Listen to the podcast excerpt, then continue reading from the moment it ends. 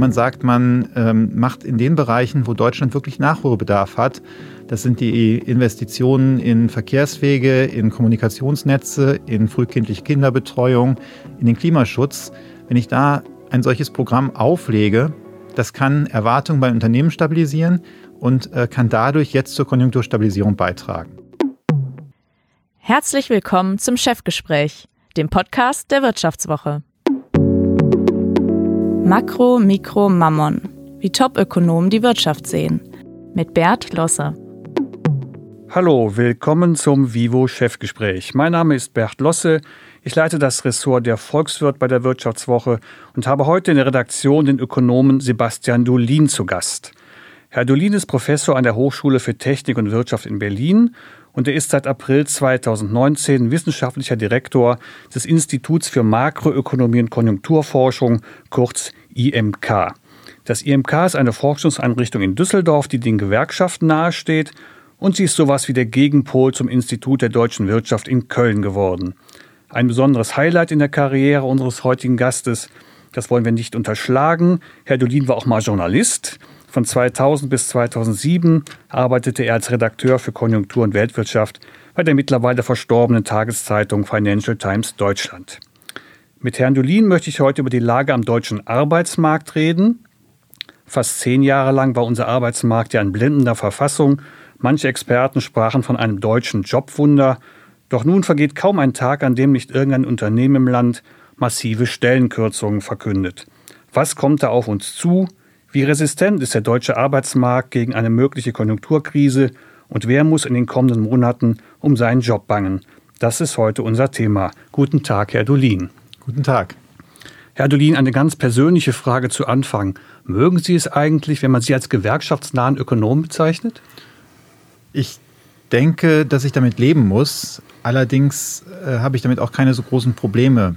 Die allermeisten Ökonomen haben irgendwelche Wertvorstellungen und das schlägt sich auch in ihren Empfehlungen wieder. Und äh, meine Wertvorstellungen sind eben schon, dass die Mehrheit der Bevölkerung, die Arbeitnehmerinnen und Arbeitnehmer, dass die äh, in ihren Anliegen unterstützt werden müssen. Und von daher sehe ich da kein Problem drin.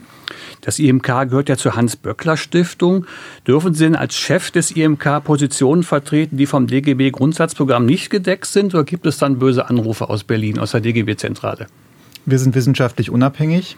Und wenn wir Sachen veröffentlichen, die gegen DGB-Positionen gehen, dann würde ich wahrscheinlich vorab mit den Leuten dort in Dialog suchen und äh, auch versuchen zu erklären, was wir da machen. Aber wir folgen eben wissenschaftlichen Methoden und wenn da etwas rauskommt, was dem DGB nicht passt, dann ist es eben so. Und da können wir auch nicht die Welt verändern, weil der DGB das anders möchte. Dann kommen wir mal zum deutschen Arbeitsmarkt. Bei VW fallen ja rund 7000 Jobs weg, bei Ford sind es 5400 bei Bayer über 4000 und die Liste geht immer weiter. Wie ernst ist denn die Lage wirklich am deutschen Arbeitsmarkt? Erleben wir da nur eine temporäre Delle oder stehen wir zu Beginn eines gefährlichen Abschwungs am deutschen Arbeitsmarkt? Ehrlich gesagt wissen wir noch nicht, wo es mit dem deutschen Arbeitsmarkt genau hingeht. Wir haben zwar eine ganze Reihe von Ankündigungen von Jobabbau gesehen, aber äh, es sind ja nicht alle, nicht jeder Jobabbau ist gleich eine Entlassung, sondern zum Teil werden einfach angekündigt, dass umstrukturiert wird und dass Stellen nicht neu besetzt werden. Und solange in anderen Bereichen neue Stellen entstehen, ist das überhaupt gar kein Problem. Und zurzeit haben wir die Situation, dass ein Teil der Wirtschaft sehr schlecht läuft. Das ist die Industrie, das verarbeitende Gewerbe. Und ein anderer Teil läuft relativ gut. Das sind die inländischen Dienstleister. Das, sind, das ist aber auch die Bauindustrie. Und im Prinzip ist es vorstellbar, dass bei der Industrie ein paar Stellen verloren gehen und das eben durch, durch die anderen Sektoren aufgefangen wird. Und da ist zurzeit die Unsicherheit, wo geht es mit der Konjunktur hin? Vertieft sich die, die Krise in der Industrie? Geht es nochmal richtig runter oder flacht sich das ab? Und wenn es sich abflacht, dann ist auch vorstellbar, dass wir durch diese Schwächephase kommen, ohne dass es einen massiven Einbruch am Arbeitsmarkt gibt. Nun ist die deutsche Wirtschaftsleistung im zweiten Quartal ja sogar geschrumpft. Wir stehen womöglich an der Grenze zu einer zumindest technischen Rezession. Kann sich der Arbeitsmarkt auf Dauer von der Konjunktur entkoppeln?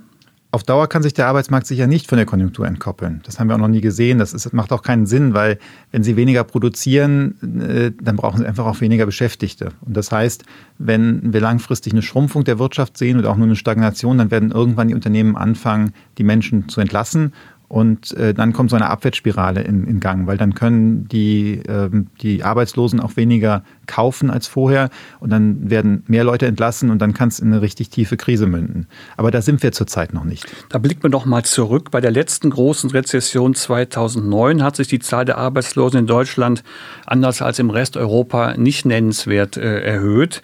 Was waren denn für Sie die wesentlichen Ursachen dieses Erfolges? In der äh, Krise 2008, 2009 sind sehr schnell die Erwartungen der Unternehmen wieder stabilisiert worden. Die Unternehmen waren überzeugt, dass es eine kurze Delle ist, dass sie aber grundsätzlich gesund sind und dass es bald, dass sie bald wieder äh, Nachfrage nach ihren Gütern und Dienstleistungen haben. Und da einige vorher die Erfahrung gemacht hatten, dass wenn man zu schnell die Leute entlässt, man auch Probleme hat, im Aufschwung wieder neue Leute einzustellen, gerade Fachkräfte, haben die Unternehmen an ihren Beschäftigten festgehalten. Sie haben dafür die Flexibilität genutzt, die der deutsche Arbeitsmarkt da hatte. Das war die Flexibilität der Arbeitszeitkonten. Die waren in der letzten Krise vorher sehr gut aufgefüllt. Und äh, die hat man dann eben auch erstmal runtergefahren. Ist das jetzt wieder so, dass die Konten sehr voll sind nach dem langen Aufschwung? Ehrlich gesagt wissen wir das nicht genau. Wir haben uns das angeguckt, aber es ist nicht ganz klar, wie viel Stunden tatsächlich in den Arbeitszeitkonten sind. Und jetzt kommt noch etwas anderes dazu. Wir haben im Moment ja eine Konjunkturkrise, die aber zusammenkommt mit äh, strukturellen Unsicherheiten der deutschen Wirtschaft. Zum Beispiel, wir wissen nicht, wie es mit dem Verbrennungsmotor weitergeht. Die Automobilindustrie ist aber sehr wichtig für die deutsche Wirtschaft. Und hier ist die Frage, ob die Unternehmen wirklich damit rechnen, dass sie die gleichen Leute bald wieder brauchen oder ob sie sagen, naja, also diese Mechaniker, die jetzt hier am Diesel geschraubt haben, die brauchen wir eigentlich nicht. Und dann, äh, wenn es jetzt runtergeht, dann entlassen wir einfach mal ein paar Leute und äh, gucken, dass wir demnächst dann die Experten einstellen, die wir später brauchen. Im Folgenden hören Sie eine kurze werbliche Einspielung. Danach geht es mit dem Vivo-Chefgespräch weiter. Viele Unternehmensentscheidungen werden inzwischen auf der Grundlage von Datenanalysen getroffen. Die Herausforderung besteht vor allem darin, die richtigen Informationen aus den Datenmengen zu identifizieren und zu extrahieren. Dann gilt es, die passenden Datenanalysen aufzubauen und daraus betriebswirtschaftlich die richtigen Schlüsse zu ziehen und Aktivitäten einzuleiten. Die Experten von KPMG begleiten Sie bei der Transformation hin zum innovativen Unternehmen der Zukunft. Damit nutzen Sie alle Vorteile, die Technologie und Umsetzungsstärke mit sich bringen. Mehr als Sie erwarten. Consulting von KPMG. Mehr dazu in den Show Notes. Ein wichtiges Instrument in der Krise Massenentlastung zu verhindern ist ja die sogenannte Kurzarbeit. Die gibt es so in dieser Form äh, nur in Deutschland. Ähm, wie funktioniert Kurzarbeit eigentlich? Können Sie uns dieses Instrument mal erklären? Also grundsätzlich funktioniert Kurzarbeit so, dass in einer Abschwungphase, äh, wenn die Unternehmen Auftragseinbrüche haben, dass sie die Beschäftigten behalten können, auch äh, nicht, äh, nicht das volle Gehalt weiterzahlen, sondern eben ein gewisses Gehalt weiterzahlen und dafür aber äh, Geld von der Bundesagentur für Arbeit bekommen. Also die, die Idee ist hier, dass das Unternehmen nicht auf den vollen Kosten von Nichtbeschäftigten Arbeitnehmerinnen und Arbeitnehmern sitzen bleibt, sondern ein Teil davon eben über die Arbeitslosenversicherung äh, übernommen wird. Und als Ergebnis bedeutet das, dass für die Firmen Anreiz besteht, die Menschen zu behalten und nicht zu entlassen. Sind denn die aktuellen Regeln zur Kurzarbeit ausreichend oder sehen Sie hier äh, Reformbedarf? Die IG Metall zum Beispiel hat ja gefordert, Kurzarbeit künftig stärker mit Qualifizierung zu verbinden. Also wir wissen erstmal, dass in, in früheren Krisen, auch 2008, 2009, die Anforderungen zum Zugang zu Kurzarbeit gesenkt worden sind und auch äh, die Zahlungen, die an Unternehmen geleistet worden sind, großzügiger gemacht worden sind. Da gibt es Anzeichen, dass das dazu geführt hat, dass die Unternehmen weniger entlassen haben, als das sonst der Fall gewesen wäre. Ähm, was diese Qualifizierungsfrage angeht, da kommen wir zu dieser Frage, ist es eine konjunkturelle Krise, die wir sehen, oder haben wir große strukturelle Elemente? Weil wenn große strukturelle Elemente da sind, dann brauche ich vielleicht was anderes als nur eine Überbrückung von, von kurzzeitigem Auftragsmangel. Da muss ich mir überlegen, wie wird der Dieselingenieur, wie kriege ich den langfristig beschäftigungsfähig? Und da ist es grundsätzlich eine gute Idee zu sagen, wir äh, kombinieren das, wir machen ein On-the-Job-Training und wir subventionieren das möglicherweise auch über bestimmte Instrumente, die mit der Kurzarbeit zu tun haben. Könnte es also sein, dass derzeit strukturelle und konjunkturelle Probleme zusammenkommen? In der Tat haben wir konjunkturelle und strukturelle Probleme. Ich zögere jetzt nur ein bisschen, weil man früher bei strukturellen Problemen immer über Verkrustungen am deutschen Arbeitsmarkt geredet hat oder über äh, zu viel Bürokratie. Und das ist ja nicht gerade das, was wir jetzt sehen, sondern wir haben als strukturelles Problem einen möglicherweise fundamentalen Shift in der Nachfrage nach den Produkten, die Deutschland exportiert. Und äh, da kann man, da braucht man einfach auch andere Rezepte, um darauf zu reagieren. Wie immer in schlechten Zeiten werden jetzt in Deutschland ja wieder Stimmen laut, die ein staatliches Konjunkturprogramm fordern. Ich gehe mal davon aus, dass Sie als Keynesianer dieser Idee mit Wohlwollen äh, gegenüberstehen oder sehe ich das falsch? Also ich glaube, es wäre jetzt wenig hilfreich, 20 Milliarden in die Hand zu nehmen und kurzfristig zu probieren, irgendwas zu bauen. Also so ein typisches klassisches Konjunkturpaket. Es macht auch ehrlich gesagt nicht viel Sinn, wie in der letzten Krise eine Abwrackprämie für Autos äh, zu schaffen und neue Verbrennungsmotoren bauen zu lassen und Autos mit Verbrennungsmotoren. Ich glaube, die Menschen würden das auch nicht kaufen. Von daher glaube ich, dass wir ein typisches Konjunkturprogramm nicht brauchen. Was wir aber wiederum brauchen in Deutschland und nicht nur aus konjunkturellen, sondern auch aus Gründen, um diese strukturellen Herausforderungen anzugehen, ist ein mittel- bis langfristiges Investitionsprogramm. Ein untypisches Konjunkturprogramm. Ich würde es nicht, Kon nicht Konjunkturprogramm nennen. Ähm, ich meine, mein Kollege Michael Hüter vom, vom Institut der deutschen Wirtschaft hat äh, die Zahl von 450 Milliarden Euro über die nächsten zehn Jahre ins, ins Spiel gebracht. Ich glaube, das ist eine sehr sinnvolle Zahl. Wenn man sagt, man ähm, macht in den Bereichen, wo Deutschland wirklich Nachholbedarf hat, das sind die Investitionen in Verkehrswege, in Kommunikationsnetze, in frühkindliche Kinderbetreuung, in den Klimaschutz. Wenn ich da ein solches Programm auflege, das kann Erwartungen bei Unternehmen stabilisieren, die wissen, dass sie eine gewisse Nachfrage über die nächsten Jahre haben und äh, kann dadurch jetzt zur Konjunkturstabilisierung beitragen. Sie haben die Flexibilität am deutschen Arbeitsmarkt äh, angesprochen. Nun hat die Bundesregierung in den vergangenen Jahren ähm, den Arbeitsmarkt ja wieder ein Stück stärker reguliert. Und aktuell will Arbeitsminister Heil äh, die Möglichkeit für die Arbeitgeber einschränken, Mitarbeiter ohne Sachgrund befristet zu beschäftigen. Ist eine solche Maßnahme im konjunkturellen Abschwung nicht kontraproduktiv? Da müsste man doch eigentlich um jeden Job dankbar sein und sei ja nur befristet. Also ehrlich gesagt, jetzt im Abschwung, ähm, da stellt jemand auch, also die, die, Unternehmen stellen niemanden ein, egal ob sie jetzt sagen, sie müssen die dauerhaft einstellen oder äh, sie müssen ihn, sie, sie können ihn befristet einstellen. Und man muss sich auch mal angucken, es geht ja nicht darum, dass sachgrundlose Befristungen grundsätzlich verboten werden sollen, sondern es geht darum, dass ein Unternehmen nicht einen zu großen Anteil an sachgrundfreien Befristungen haben soll in Zukunft. Und hier ist ja noch ein anderes Element, was viele Leute gerne unter den Tisch kehren. Einer der größten Arbeitgeber, die sachgrundfrei befristen, ist der öffentliche Dienst in Deutschland. Und äh, da hilft vielleicht ein Bundesgesetz, damit äh, das Problem da gelöst wird.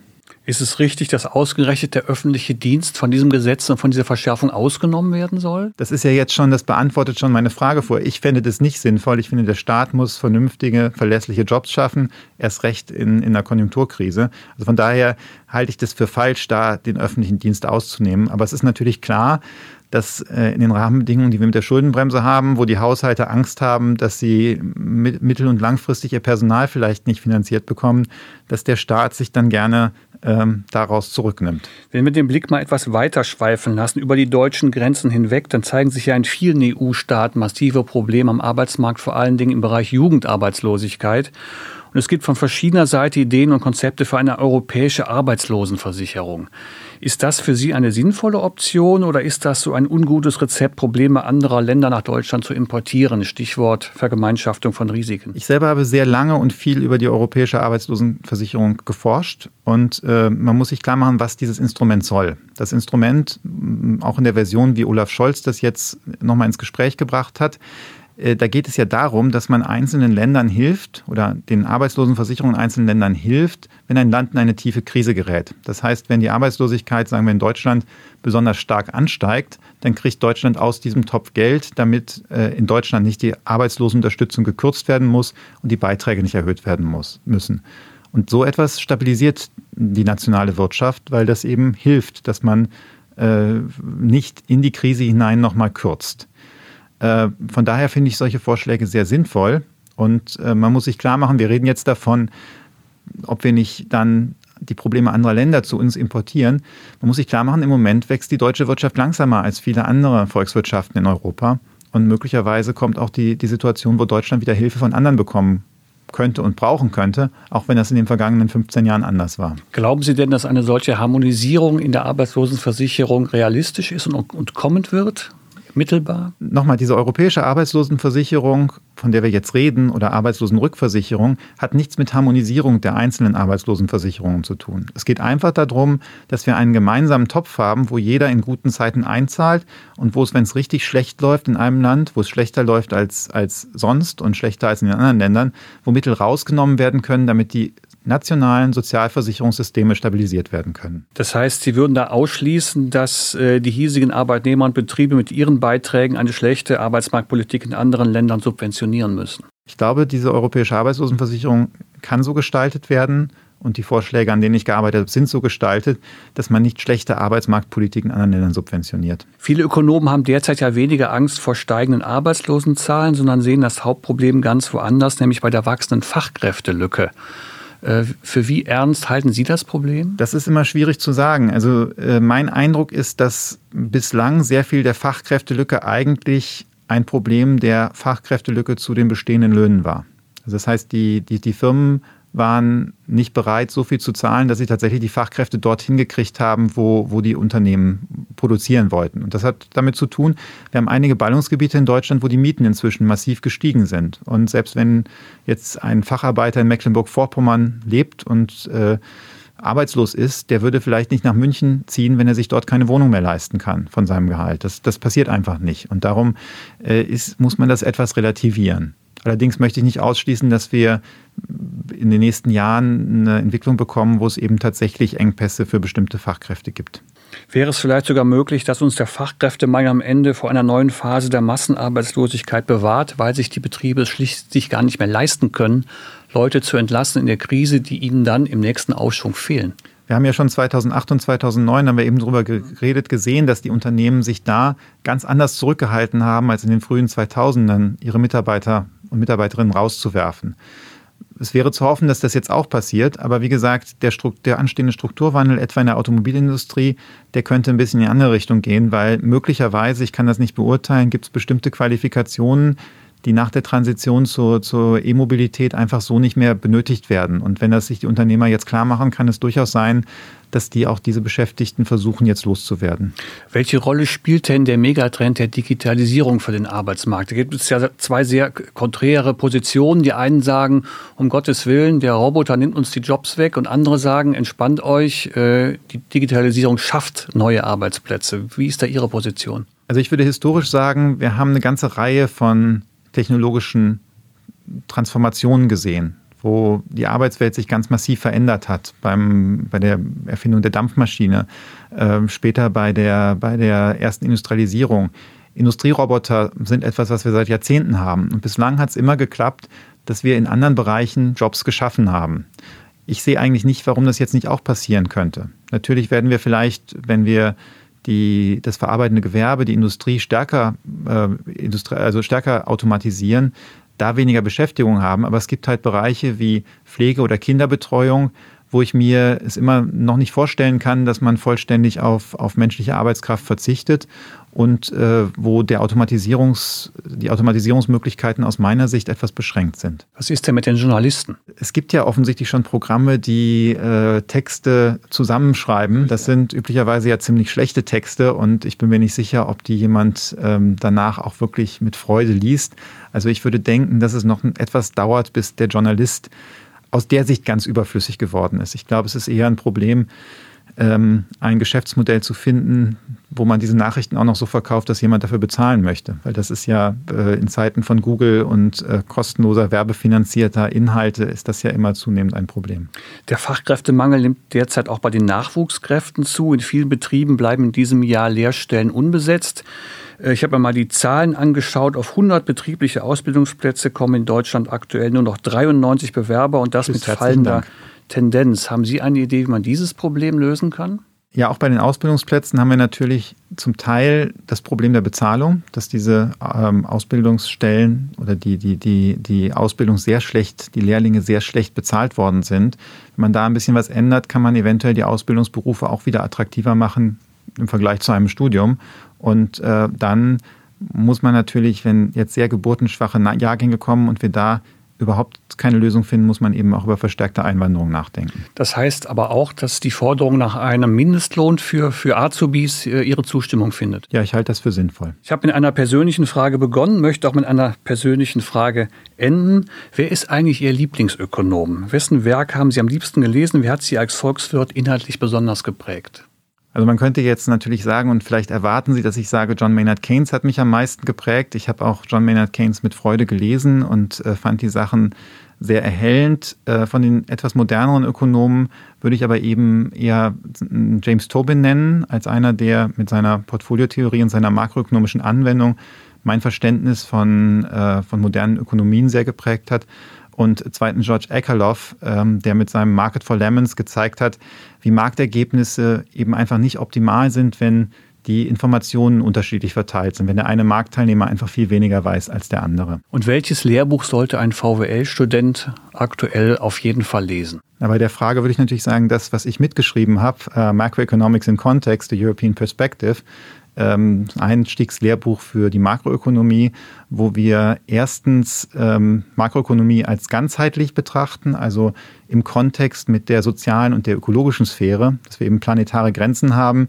dass CO2-Ausstoß eben auch eine wichtige makroökonomische Größe ist und wo wir zweitens den Studierenden probieren nahezubringen, dass es unterschiedliche Paradigmen gibt, dass es unterschiedliche Sichtweisen auf die Funktionsweise der Ökonomie gibt, die, äh, wo einfach empirisch noch nicht geklärt ist, was eigentlich die richtige Sichtweise ist. Und dass man eben aufpassen muss, wenn man argumentiert, äh, welche Annahmen man macht und äh, inwieweit die, die, die Schlüsse, die man zieht, schon in den Annahmen drin stecken. Würden Sie sich selbst den pluralen Ökonomen zuordnen, denen die Mainstream-Ökonomie zu neoklassisch ist? Also ich glaube, wir können von den Theorierichtungen, die jenseits des, des, der Neoklassik sind, sehr, sehr viel lernen. Zum Teil ist davon ja auch schon einiges in den sogenannten Mainstream eingeflossen. Aber ich glaube, da sollte man noch mehr machen, sollte man den pluralen Ansätzen mehr Raum geben, als das heute der Fall ist. Herr Dolin, ganz herzlichen Dank. Das war das Vivo-Chefgespräch. Ich bedanke mich fürs Zuhören und sage Tschüss, bis zum nächsten Mal. Tschüss, herzlichen Dank.